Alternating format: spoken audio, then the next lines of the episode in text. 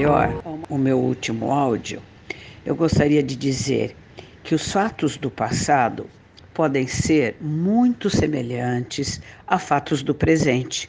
Sempre que na vida presente nós passamos por situações semelhantes às do passado, aciona esta memória no nosso inconsciente e despertamos em nós as mesmas emoções do passado.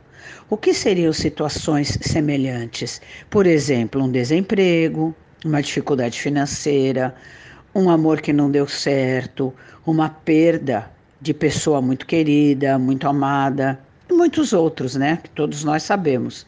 Quando nós passamos pelo problema ou pela dificuldade hoje, aciona no nosso inconsciente a lembrança do passado. E isso é que potencializa os nossos sentimentos dolorosos, porque nós não conseguimos nos des desconectar deles facilmente. Exatamente porque foram emoções, minha gente, que se somaram através de várias vidas, que nós não conseguimos nos, nos desligar. Eles vão atuando fortemente em nosso ser.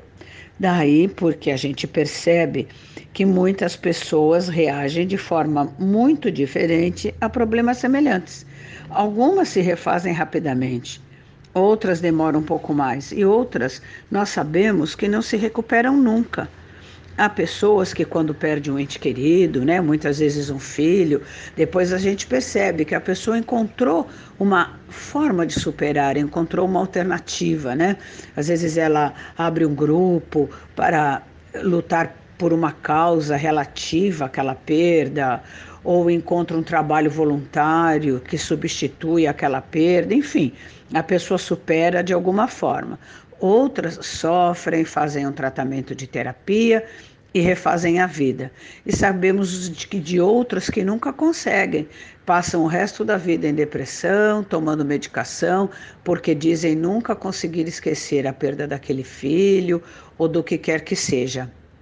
Então, cada um reage de uma maneira, porque o conteúdo emocional é maior ou menor, dependendo das histórias passadas de cada pessoa, das emoções que ele estava trazendo e que foram despertadas por aquele problema da vida presente. E é muito interessante a gente saber que, na verdade, isso só foi despertado hoje como uma possibilidade da gente se desapegar. A gente acaba passando hoje por emoções semelhantes como uma forma de conseguirmos a superação, de conseguirmos dar um passo adiante. E quando a gente não consegue fazer isso, isso acaba acarretando as doenças. Imaginem um carro que só é abastecido com combustível de má qualidade. Veja bem, o que irá acontecer com o motor ao longo do tempo? Todos nós sabemos, né? Que dependendo do grau de impurezas desse combustível, o estrago pode ser imediato ou pode demorar vários anos para acontecer. Nosso corpo funciona da mesma maneira. Tal qual o carro, sofreremos as avarias. As avarias, né? E elas são as doenças.